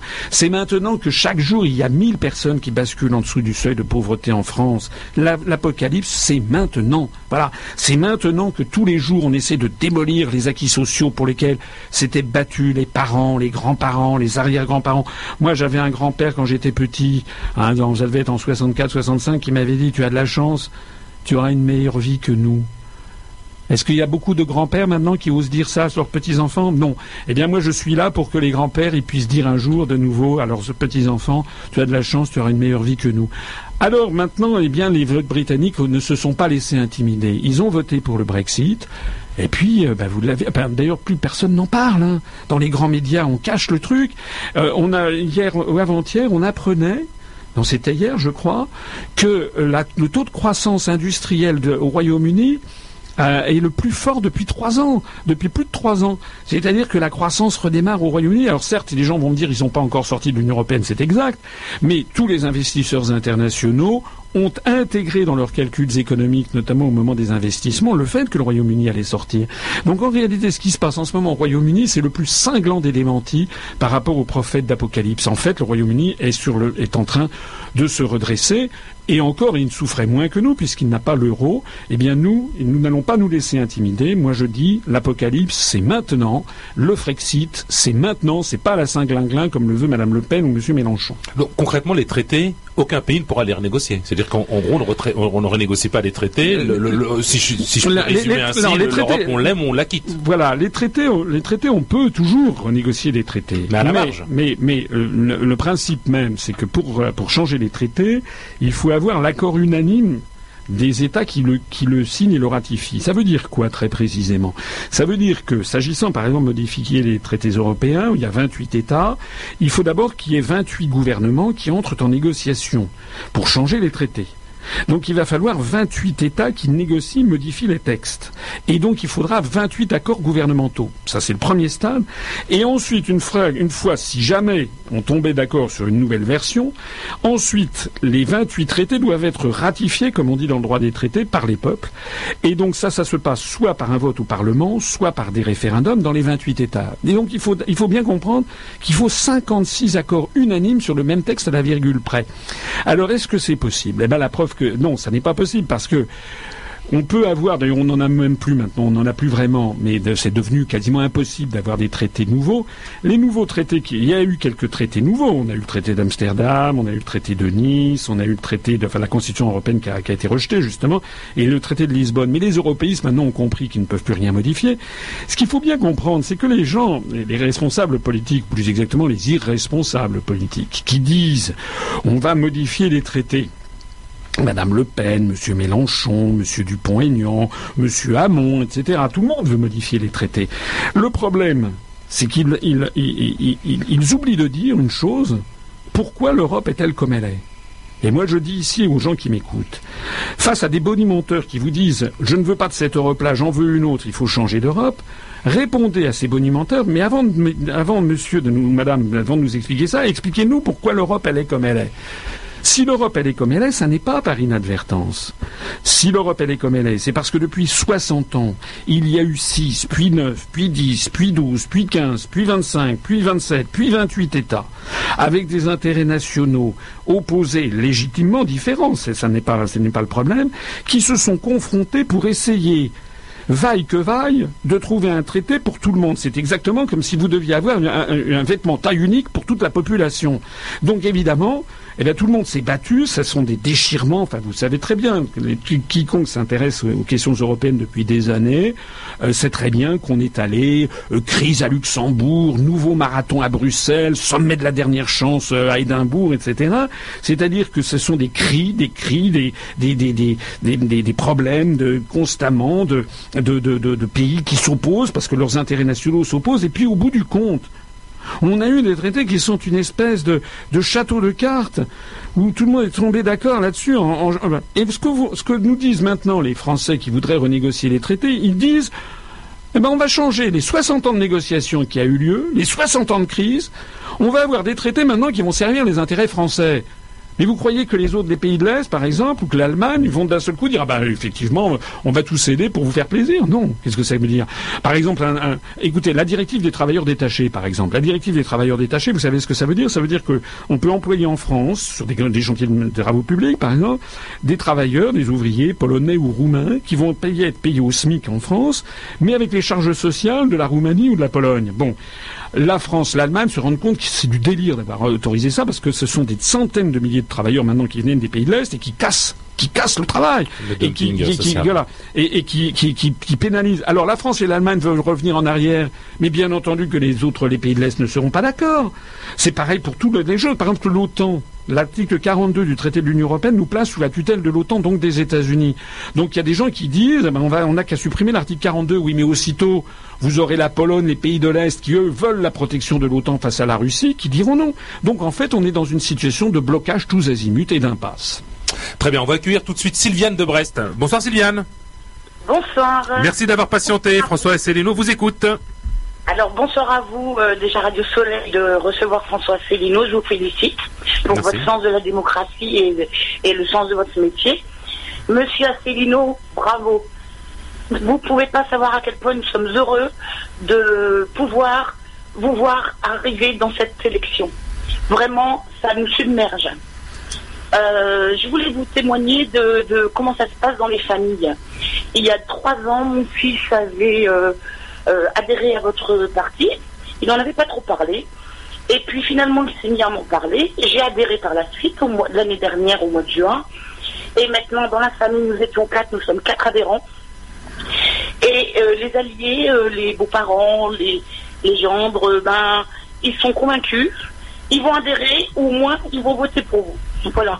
Et donc ça, pour un, ce que je veux dire, c'est que c'est pas uniquement le nombre d'adhérents qui va compter, c'est autour, il y a tout un, un travail qui est fait par les adhérents et qui fonctionne. Donc je suis ravie de vous dire que vous avez euh, pour euh, quatre adhérents, vous aurez peut-être huit sympathisants qui vont voter pour vous. Voilà ce que je voulais dire. Et je vous remercie aussi de tout le travail effectué. Euh, moi, je vais vous dire, quand on adhère à l'UPR, eh ben, c'est comme si on obtenait tout d'un coup un bac plus 5 en géopolitique européenne. Quoi. Donc vous avez adhéré à l'UPR pour les conférences de François Asselineau ah, ben, Écoutez, ben, je suis, euh, je, merci pour ce témoignage qui me va, qui me fait très très plaisir, qui me va droit au cœur, non seulement à moi, mais tous les adhérents, les militants qui se décarcassent. Vous avez raison. On a, puisqu'on est blacklisté dans les médias, en fait, notre mouvement s'est développé un petit peu comme les chrétiens des catacombes des premiers temps, c'est-à-dire par le bouche à oreille et par et heureusement grâce à grâce à Internet, ce qui fait que je pense vraiment que nous allons créer la surprise, parce que moi je vois que il y a beaucoup il y a beaucoup de gens qui me connaissent maintenant et des gens qui pensaient qu'on n'aurait jamais les parrainages, qui pensaient que et puis ben voilà, on y parvient parce que c'est comme d'habitude si on a la vérité et la ténacité, l'opiniâtreté et le travail, eh bien on, y on, y parvient. En plus que là, je vais, vous savez, j'aime bien les, proverbes chinois. Il y, a un, il y, a un, joli proverbe chinois. Moi, j'adore les proverbes. Il y a un beau proverbe chinois qui dit le ciel ne se montre jamais ingrat avec celui qui se donne du mal. Voilà. Eh ben, on s'est donné du mal. Moi, je me donne du mal depuis dix ans. Eh ben, on commence à avoir déjà maintenant un retour et, et, et on commence à avoir des résultats. J'étais avec vous à la conférence à Brest et on a mangé dans ce petit resto. Vous vous en souviendrez sûrement. Vous avez une bonne mémoire. Oui. Eh bien, depuis, euh, je vais vous dire, chaque fois qu'on parle avec un, moi, je parle beaucoup avec les commerçants et je saisis la moindre occasion de parler de vous. Merci vous savez beaucoup. Quel est le quel est le premier argument qui fonctionne Est-ce que vous connaissez François Asselineau de l'UPR, qui se présente au présidentiel Les gens, ils disent non, c'est qui dis, mais vous ne trouvez pas ça incroyable de ne pas le connaître Et j'explique pourquoi et comment et votre politique, votre projet politique. Et bien, je vous assure, ça les interpelle tous. Donc finalement, ce blacklistage que vous avez subi, ça nous sert. Ah, j'en suis convaincu. Je suis convaincu que dans la situation de dégradation qui est la nôtre, le fait d'être ouvertement censuré, parce qu'il n'y a pas d'autre mot, c'est ah une censure par les grands médias, finit maintenant par nous servir. C'est quasiment un gage de qualité et d'honnêteté. Donc là, je ne veux pas traîner parce que vous avez sûrement d'autres intérêts. Et puis, ça va être le moment de la coupure publicitaire. Euh. Juste rajouter quelque chose. Oui. Moi, je suis et je voudrais que si vous pouvez, même si c'est accessoire par rapport à la sortie de l'euro, de l'UE et de l'OTAN, j'aimerais bien avoir euh, un peu de programme euh, écolo, parce que je suis écolo. Et euh, aussi, j'aimerais voir quelque chose qui facilite l'installation des jeunes entrepreneurs. Que ce soit plus aussi compliqué de s'installer en France alors que dans d'autres pays comme l'Angleterre, c'est beaucoup plus simple, quoi. Voilà, c'est tout ce que je voulais dire comme bémol sur ce qui va concerner l'après sortie de l'UE. Merci beaucoup. Euh, alors, alors, alors, je, euh, juste un mot, alors rapidement. Alors, alors simplement, je, je, effectivement, je ne vous censure pas, c'est la coupe publicitaire, François ouais, donc, je, Sylviane a, a, raison. Pour l'instant, le programme n'a pas encore été. On a renvoyé au programme que j'avais présenté il y, a, il y a cinq ans, mais le programme, je vais le présenter dans une nouvelle version. Je le présenterai mardi, mardi prochain, mardi 14, donc dans une semaine. Je vais le présenter euh, en région parisienne, à, à Saint-Denis, au Doc Pullman, c'est au 50 avenue du Président Wilson Saint-Denis. L'ouverture est à, est à 18h. Donc ça sera la présentation du programme, à la fois présidentiel et législatif, que je présenterai, je rappelle, donc au Doc Pullman. Euh, c'est évidemment l'entrée gratuite, au 50 avenue du Président Wilson à Saint-Denis. Euh, on attendait d'avoir, de voir où on en était pour les parrainages avant d'annoncer ça. Maintenant, euh, maintenant, et alors ceci est 10 juin de, de, de la grande fête que par ailleurs on va avoir le 25, le 25 mars pour les, pour les 10 ans, mais j'en reparlerai tout à l'heure, certainement. D'accord. Moi, le 25 mars, j'y suis. Hein. Ah, merci. voilà, bah, ça fait déjà une personne. Bah oui, mais il y a déjà, je crois, plus de 2600 personnes inscrites. Hein. Oui, mais je suis pas encore inscrite, donc vous pouvez me rajouter. Alors, 2600. merci beaucoup, euh, Sylviane, qui nous appelle euh, de Brest. Et bonjour, euh, bonjour aux Bretons. Hein. Bonne soirée et bravo, monsieur Asselineau, et merci encore. Merci beaucoup Sylviane. Voilà, il est 19h01, c'est le moment de la, la, coupure publicitaire. Donc je rappelle aux auditeurs qui peuvent réagir au 01 43 48 43 43 01 43 48 43 43 sans censure et sans filet. Donc on va marquer la coupure publicité, publicitaire. On vous retrouve tout de suite après en compagnie de François Asselineau et d'Armel. Prenez, à tout de suite. Allez, de retour dans Soleil Politique, on est en direct et ensemble jusqu'à 19h30 en compagnie de François Asselineau, président de l'UPR, donc pour, euh, pour la dernière partie de l'émission, mais une, première heure déjà euh, assez riche au travers des, des interventions de François Asselineau et d'Armel Freinet qui, euh, qui, qui, interroge bien évidemment notre invité d'honneur. Et puis des questions des, des, auditeurs. Donc je rappelle le, le, le, standard 01 43 48 43 43 01 43 48 43 43. Et la nouvelle du jour, c'est euh, les 480 parrainages officiels pour la présidentielle de 2017. Voilà. N'est-ce pas, François Célineau Voilà, le Conseil constitutionnel a validé 480 parrainages.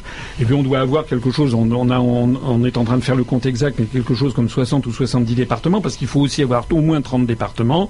Donc euh, il ne reste plus que 20 parrainages à obtenir. Il faut les avoir. Hein. Il ne faut pas que les gens qui m'écoutent baissent les bras. Euh, nous, nous, il faut qu'on continue à, à, à, poursuivre, et notamment qu'on aille bien voir les maires qui avaient fait des promesses de parrainage pour leur rappeler qu'il faut bien qu'ils envoient le parrainage. Mais disons que c'est quand même effectivement bien parti. Et ça veut dire au passage que eh bien que très selon maintenant toute probabilité je vais je vais pouvoir être être candidat. Ce qui à mon avis est une grosse surprise pour beaucoup de beaucoup d'observateurs dans, dans les grands médias et une mauvaise surprise notamment pour un certain nombre d'entre eux, puisqu'il y a encore quelques temps sur une très grande radio française, les gens s'esclaffaient en disant que j'aurais jamais les parrainages. Voilà. Mais en réalité, les Français, et en plus de ça, quand on sait le nombre de maires de petits villages qui m'ont dit ou qui nous ont dit je parrainerai bien, je vais voter pour lui, mais je ne peux pas, j'ai peur, eh bien ça veut dire qu'en fait, on a normalement, on devrait avoir beaucoup beaucoup plus de parrainages encore que ça. Alors c'est vrai que le, le, chemin parcouru euh, par rapport à 2012 est, est, est énorme, puisque vous aviez euh, très peu de parrainage en 2012. Oui, mais en 2012, nous étions un petit mouvement. À l'époque, il y avait 700 adhérents. Et d'ailleurs, moi, je n'avais pas vraiment euh, voulu être candidat, mais simplement, bon, il y avait autour de moi des personnes qui avaient dit ici, il faut essayer d'y aller, etc. Et on avait eu 17 parrainages, mais on était, on était encore embryonnaire, on était très peu connus, et puis surtout, le message passait beaucoup moins bien.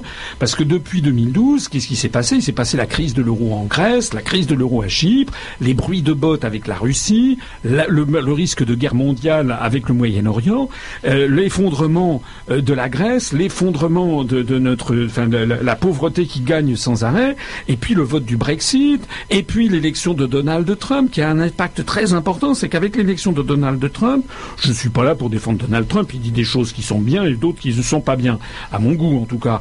Mais l'élection de Donald Trump a montré qu'un peuple peut envoyer balader tous les, faux instituts de sondage et tous les médias.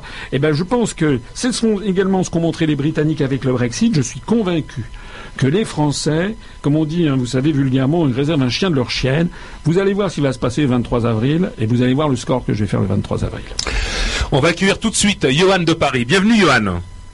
Ah bah écoutez, bonsoir à tout le monde. Merci d'avoir patienté. Hein. Je sais que vous avez patienté déjà depuis un petit moment, mais euh, voilà, François Célineau a du succès et euh, d'ailleurs on a demandé pour la dernière partie d'être euh, des questions brèves, avec des réponses brèves. Alors on vous écoute, Johan. Eh bien, écoutez, moi, je voudrais juste euh, apporter mon témoignage parce que figurez-vous que c'est mon premier euh, contact politique, euh, dirons-nous. Moi, j'ai 34 ans, j'ai grandi en banlieue parisienne et j'ai été désespéré depuis toujours de la politique que j'avais sous les yeux et, et par ces, magouilles à n'en plus finir et, le sujet est vaste. Et c'est vrai que malheureusement j'ai découvert François Asselineau très tardivement, euh, il, y a, il y a deux mois. Euh, et malheureusement, j'ai même pas eu le temps de, de prendre ma carte d'électeur parce que le temps de me renseigner, c'était déjà trop tard. Euh, donc, euh, je parle peut-être pour les, pour beaucoup de jeunes qui ont mon âge que, que, que je connais, qui, qui voilà, étaient comme moi désespérés par la, par la politique. Et, et voilà, la découverte de François Asselineau, ça a été une révélation pour moi. Je tiens à féliciter parce que c'est quelqu'un de brillant et de, et de passionné qui m'a redonner goût à, à, la politique, qui m'a fait découvrir euh, énormément de choses sur l'histoire, sur l'Europe, parce que le, le enfin, l'essayer, c'est l'adopter. Je l'ai écouté à n'en plus finir depuis euh, depuis des mois, ces conférences, euh, ces, ces, cours d'histoire, etc. sur Internet. Et vraiment, c'est quelqu'un de brillant. Et, et, alors, pour en venir à la question, s'il vous plaît, au-delà de, de ça. Euh, voilà, moi je, je suis écœuré de, de, de, des manipulations médiatiques. Euh, et je voudrais savoir euh, si jamais vous étiez euh, président demain, ce que François Asselineau, qu'est-ce que vous proposeriez pour pour lutter justement contre cette désinformation et ces manipulations médiatiques? Alors euh, là, je vais vous renvoyer au programme que j'avais d'ailleurs déjà présenté voici cinq ans, que je représenterai. Euh, il faut faire la différence entre les propriétaires des grands médias et les journalistes. Moi, je connais un certain nombre de journalistes euh, qui, dans le secret comme ça, quand on les voit en tête à tête, trouvent que ce que je dis est très intéressant. On a même d'ailleurs des journalistes retraités qui ont adhéré à l'UPR. il faut voir que ce n'est pas toujours facile pour les journalistes d'avoir le métier qu'ils ont parce qu'ils sont souvent par leur rédaction en chef d'avoir une ligne. Alors moi, je, ce que j'ai proposé, c'est que on essaiera de soustraire le maximum de, médias à l'influence des féodalités économiques et financières. Vous savez, c'était dans le programme du Conseil national de la résistance de 44. On va, on, on essaiera d'avoir, enfin, on bâtira un projet beaucoup plus protecteur des journalistes pour qu'ils exercent leur métier. Et puis je crois qu'il faut aussi qu'il y ait euh, la capacité de pouvoir attaquer en diffamation ou pour injure publique plus facilement. Parce que je vois par exemple que nous, quand on se fait euh, traîner dans la boue, en fait, les solutions, les solutions juridiques sont, sont, sont, pas évidentes. Mais fondamentalement, il faut qu'il y ait un, comment dirais-je, par exemple, que les médias euh, publient très régulièrement quelles sont leurs sources de financement. Voilà. Je précise aussi que j'ai prévu dans le programme la déprivatisation de TF1. TF1, la première chaîne de télévision française, TF1, la première chaîne de télévision française, euh, qui, est un, qui a un rôle essentiel dans la formation de l'opinion publique en France, a été privatisée en 86, vendue au groupe Bouygues, avec un par étendu un, un cahier des charges culturelles. Et puis en réalité, le cahier des charges culturel eh bien n'a jamais eu lieu. Euh, voilà, en fait, alors nous on a prévu, j'ai prévu la renationalisation pour que TF1 fasse son métier, c'est-à-dire de l'éducation populaire dans le bon sens du terme, euh, ouvre l'esprit des Français sur l'ensemble des civilisations, que le TF1 soit utilisé aussi pour avoir des forums politiques. Euh, je trouve que par exemple il devrait y avoir au moins une fois par avec des journalistes d'information de, de la chaîne aussi pour euh, une information euh, indépendante. Moi, je pense qu'il je pense qu'il euh, faut. Écoutez, moi, je pense. Je connais bien Étienne Chouard. Et Étienne Chouard, il est. On a eu déjà des débats pour qu'il fasse le tirage au sort sur. J'étais pas d'accord avec le tirage au sort pour les députés. Je pense que ça ne pourrait pas marcher pour toute une série de raisons politiques et techniques. En revanche, moi, je pense qu'on peut utiliser les techniques. Bah, grâce à vous, j'ai découvert Étienne Chouard aussi. je pense qu'on peut avoir des techniques modernes, par exemple, de consultation de ce que souhaitent les, les téléspectateurs, par exemple. Est-ce qu'il y a tant, est-ce qu'il est-ce que les téléspectateurs veulent écouter pour la 2513e fois Monsieur Jacques Attali venir euh, encore une fois bazarder ses, inepties ou ses manipulations ou pas? Et moi je pense qu'il faudra que la grande chaîne de télévision libérée, parce que c'est une libération dont il s'agit, que TF1 libéré ouvre, ouvre sa, son antenne à, tous les, à les, toutes les personnes qui payent la, qui payent la redevance. C'est pareil pour France Inter. Quand je vois, je le disais tout à l'heure, euh, que Patrick Cohen ça méprise alors que nous avons 190 10 000 électeurs en 2015 qu'il n'a constamment refusé de nous inviter. Mais qui est ce monsieur pour censurer? Donc nous, nous aurons tout simplement une libération des antennes, des antennes publiques. En plus, c'était déplorable à, le voir tout à l'heure. C'était scandaleux. Mais euh, Écoutez, moi j'espère en tout cas vraiment de tout cœur que, que, que vous êtes. Enfin, ce qui est scandaleux. Mais, Johan, je, suis obligé de, de, vous interrompre. Je suis vraiment désolé parce qu'on a aussi Caroline qui nous appelle de Suisse, Yann qui nous appelle de la Sarthe, ils attendent depuis un petit moment. De tout cœur, je suis avec vous et j'essaye de parler de vous à toutes les personnes que je rencontre. Je rencontre beaucoup de gens tous les jours et comme disait l'autre auditrice, euh, euh, les gens connaissent pas, mais rapidement on peut les, les, les faire découvrir et, et, rapidement ils adhèrent aussi parce que vous êtes euh, vraiment un sauveur euh, digne du, général. Merci beaucoup Johan et restez à l'écoute, hein. vous nous écoutez sur 88.6 à Paris. Voilà, on accueille tout de suite Caroline. Caroline, bienvenue. Oui, bonjour. Euh. Merci Caroline d'avoir patienté, d'autant plus que vous patientez et vous nous appelez de la Suisse. Exactement. Donc c'est notre appel, qui, premier appel de l'étranger. Alors François Lino vous écoute. Oui, donc en fait, avec mon mari, nous sommes partis à peu près il y a 4 ans, puis nous sommes adhérents depuis décembre. On suit les conférences de M. Attigno depuis pas mal d'années maintenant. Et euh, c'est vrai que nous, on est partis, enfin moi je suis infirmière, et puis mon mari, il est, euh, il est un ancien militaire, donc euh, surtout par rapport à un ras-le-bol, par rapport à beaucoup de professions, je pense, dans le milieu médical, les pompiers, je pense beaucoup à la police en ce moment par rapport à ce qu'on voit. Et donc nous, c'est vrai qu'on est parti par rapport aux conditions dans lesquelles on travaillait, qui sont vraiment très difficiles, en tout cas au niveau secteur aussi infirmier, être soignant tout le médical qui est en souffrance. C'est vrai que ben, ensuite, ben, on a des meilleures conditions. On a vraiment vous êtes, vous êtes bien, bien, bien, entendu citoyenne française, hein, c'est bien ça Oui, je suis française. Voilà, vous nous appelez de la Suisse, d'accord. C'est une petite précision. oui. oui, oui, tout à fait. Et, euh, et donc c'est vrai que depuis, ben, on a le meilleur aussi, euh, avec le, on va dire à peu près le même travail, on a une meilleure, euh, on gagne mieux notre vie aussi, hein, faut dire ce qu'il y est. alors qu'en France, ben, les salaires sont quand même tirés à la baisse aussi. et puis, on, je voulais parler par rapport au secteur surtout santé, aussi ben, tout ce qui est en lien avec, bon alors c'est plus du programme législatif, je sais, mais tout ce qui est les problèmes avec la vaccination, parce qu'il y a aussi beaucoup de de matraquage par rapport à ça, euh, euh, tout ce qui est aussi euh, bah, les lobbies, que ce soit alimentaire, pharmaceutique, et où on mange mal, de plus en plus mal, et justement revenir par rapport aux agriculteurs à, quelque chose de beaucoup plus bio, de, enfin mieux manger. Et ça, c'est vrai que ça devient de plus en plus difficile, et on est de plus en plus surmédicalisé avec justement bah, toutes les industries pharmaceutiques. et justement, on voulait savoir un petit peu par rapport à ça, si plus du point législatif, mais justement qu'il allait avoir des choses de, de euh, voilà, pour augmenter aussi les effectifs euh, dans les dans les hôpitaux, dans la police, les militaires qui souffrent aussi beaucoup euh, par manque de moyens aussi. Donc alors justement, est-ce qu'à l'inverse de François Fillon, vous avez prévu euh, ou de maintenir des effectifs de la fonction publique ou de les diminuer, François Asselineau? Alors d'abord, euh, permettez-moi de vous dire que des gens comme Fillon, comme Macron, ils vous expliquent qu'ils vont supprimer 500 000 fonctionnaires, 120 000 fonctionnaires, et puis après, quand ils vont voir des, des publics, par exemple, c'est Monsieur Macron, il a dit je vais supprimer 120 000 fonctionnaires, puis après il rencontre des gens du personnel de la santé, il dit je vais embaucher 15 000 personnes. Après ça, il voit en matière de sécurité, il dit je vais embaucher 12 000 policiers supplémentaires. En fait, ce sont des bonimenteurs. Ils mentent comme ils respirent. Donc, moi, ce que je pense, c'est que il faut, euh, en, l'espèce, je vais pas, moi je suis pas le Père Noël, hein. donc il faut être raisonnable. Moi ce que je ce que je vais présenter dans mon programme, c'est d'abord tout un programme de réduction de dépenses. On peut faire des économies considérables en France, mais à partir du moment où on touche au dogme, c'est-à-dire sortir de l'Union européenne, 9 milliards d'économies immédiatement, 4 milliards 500 millions d'euros d'économies avec les cofinancements auxquels on échappera.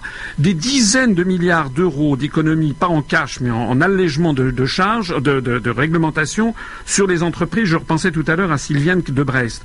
Euh, je propose aussi de supprimer 248 sénateurs, 77 députés, les 74 députés européens, les 1757 postes de conseillers régionaux et les 2045 postes de en double de conseillers départementaux. Euh, je propose également de, revenir pour les régions à ce qu'elles étaient au temps de Georges Pompidou, c'est-à-dire de simples établissements publics régionaux, des petites structures administratives. Là, il y a des milliards d'euros à économiser. Donc moi, dans la colonne des recettes, il y a déjà tous les milliards d'euros qu'on va économiser. J'y ajoute également la sortie de l'Union européenne, donc on réintroduit le contrôle des mouvements de capitaux, ça va permettre enfin de lutter efficacement contre la fraude fiscale. La fraude fiscale, elle est notamment organisée par les très grandes entreprises, elle est estimée à 60 milliards d'euros. Je pense qu'on peut récupérer assez facilement 20 à 30 milliards d'euros. Donc moi, dans la colonne des recettes, il y a énormément de choses avec des économies sur... Mais vous voyez bien qu'il faut s'attaquer à ce à quoi aucun des autres ne s'attaque, c'est-à-dire tous ces gens qui vivent sur la bête, l'Europe, les, postes de superflus de, sénateurs, de conseillers départementaux et autres, et puis également la fraude fiscale. J'ajoute que sortant de l'Union européenne, avec un franc qui qu'on réintroduira, qui se dépréciera peut-être de l'ordre d'une dizaine de pourcents. C'est souhaitable pour faire ce qui se passe en ce moment au Royaume-Uni, c'est-à-dire la livre sterling s'est dépréciée de 10%, il y a une, formidable croissance supplémentaire.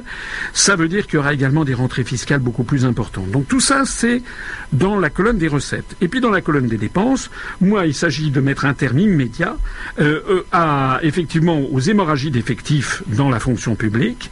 Il s'agit en effet, parce que c'est indigne ce qui se passe toute une série de domaines. Dans le milieu de la défense nationale, on est tombé de 3% du PIB pour la défense, pour les, dépenses du ministère de la Défense en 80 à 1,5%. Je prévois de remonter à 3% à la fin du quinquennat. Je prévois effectivement de remettre l'argent nécessaire euh, dans l'éducation, dans la santé et dans la et dans la police et la sécurité. Et vous savez que l'un dans l'autre, tout ceci s'équilibrera. Je voudrais dire aussi autre chose qui est très important c'est que l'économie, c'est une chose, mais la, politique, la vie, c'est autre chose. La vie, c'est regardez ce qui se passe avec l'UPR. Nous, on a, on a très peu d'argent. nous, on ne fait pas d'emprunt. Monsieur Mélenchon, il va emprunter 8 millions d'euros à des banques. Madame Le Pen va emprunter je ne sais pas combien de millions. Les autres, ils ont des dizaines de millions d'euros à des banques. Nous, on n'emprunte pas d'argent aux banques parce que nous, on veut être libre, indépendant. Moi, l'argent, il ne vient que du peuple français. Eh bien, malgré ça, on fait, on fait une percée et vous allez voir ce qui va suivre. C'est-à-dire qu'il y a une chose dans la vie qui est très importante, c'est être en harmonie avec soi-même, être en accord avec soi-même. À partir du moment où les Français seront sortis de l'Union européenne, de l'euro et de l'OTAN, qui vont renouer avec la grandeur de leur histoire, qui vont renouer avec les grands moments de l'histoire de France, qui vont être fiers S'ils m'élisent, je pense qu'ils seront fiers de leur chef d'État. C'est-à-dire, moi, je ne serai pas quelqu'un qui, à 15h30, mettra un, casque euh, et prendre une mobilette pour aller voir sa maîtresse. Moi, je serai quelqu'un qui incarnera, je l'espère, avec la plus grande dignité, la fonction présidentielle. Les Français, d'un seul coup, nous découvrirons que la France est un grand pays pour lequel ils ont envie de se battre et vous allez voir ce qui va se passer.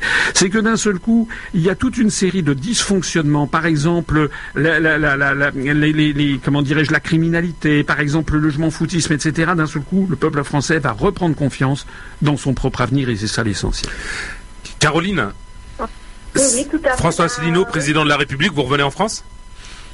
Euh, ben, c'est vrai que voilà, on, est un petit peu parti parce qu'on trouvait que c'était vraiment ça difficile par rapport à ça. Puis je vois par rapport même, euh, moi j'ai pu ouvrir mon cabinet euh, privé ici en Suisse, je n'aurais jamais tenté en France parce que c'est tellement difficile. La dame en a parlé tout à l'heure pour les entrepreneurs.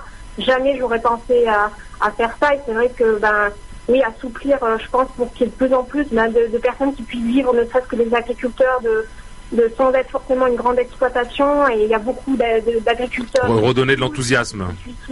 Ah oui, carrément, parce que euh, je pense qu'il y a beaucoup de choses à faire. Et puis, euh, oui, les Français sont très euh, innovants, ils sont très oui, entrepreneurs. Donc, c'est vrai que je pense que c'est important aussi par rapport à ce côté-là. Et voilà, et en tout cas, je tenais vraiment, bah, il reste plus que 20 parrainages à acquérir. Donc, on, on, est vraiment heureux et puis on espère que ça va, que ça va jouer. Et puis, voilà, on pense très fort aux Français, même si on est, on est pas très loin, mais voilà, même si on est en Suisse, et puis, euh, et puis voilà.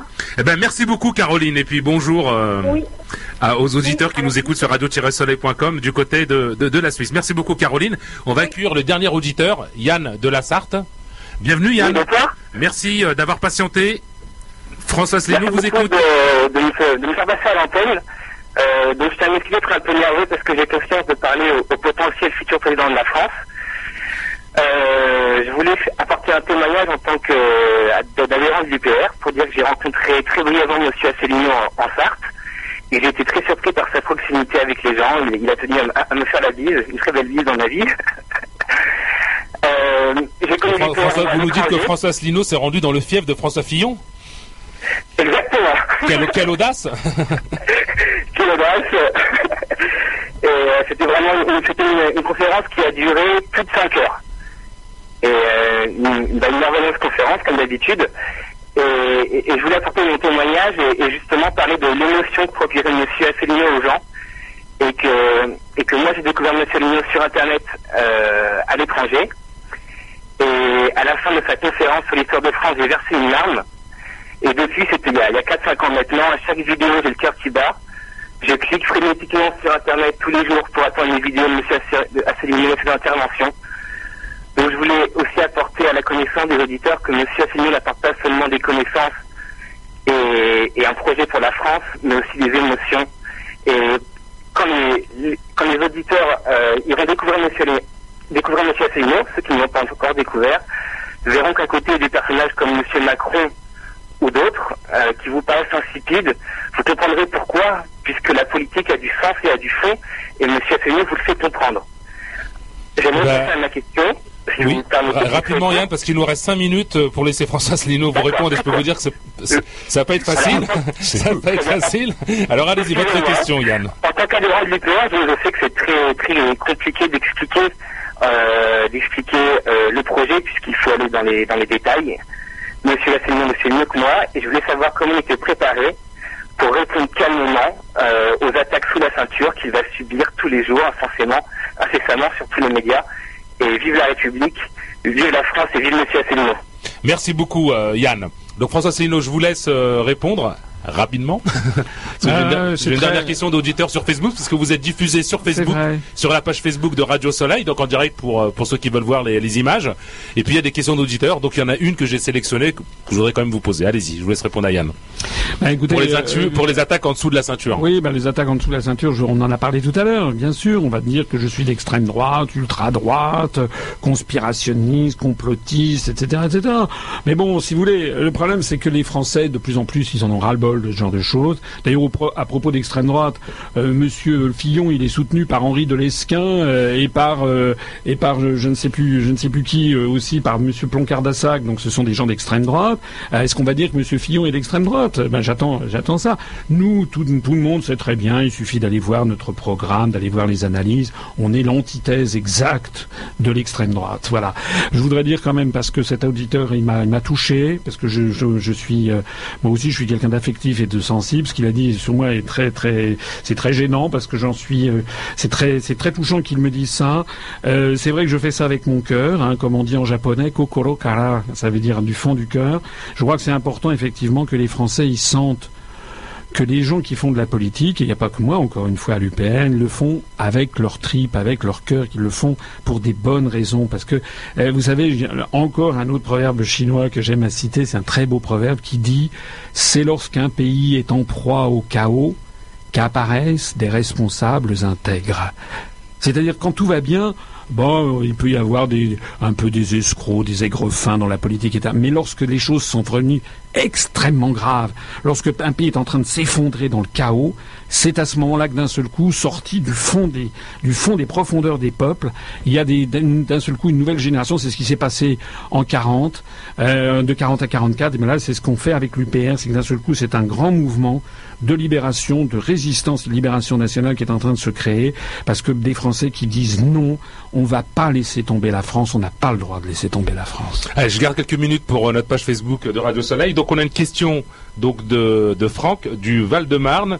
Alors que comptez-vous proposer contre le chômage de masse dans votre programme, Monsieur Asselineau Ah, ben, il y a beaucoup de choses. En, matière agricole, déjà, on sort de l'Union européenne, donc déjà, on supprime l'article 38 et 39. Ça va permettre d'arrêter les hémorragies, l'hémorragie des agriculteurs. Ça veut dire qu'ils ne seront plus confrontés avec des productions contre lesquelles ils ne peuvent plus lutter, puisque, par exemple, je rappelle que dans la majorité des États de l'Union européenne, il n'y a pas de SMIC horaire dans l'agriculture, à commencer par l'Allemagne. Donc, on va rétablir des conditions euh, normales de, de fonctionnement. J'en profite d'ailleurs pour dire aux agriculteurs qu'ils auront toujours les mêmes subventions puisque nous donnons chaque année 23 milliards d'euros à l'Union européenne et qu'on récupère 14.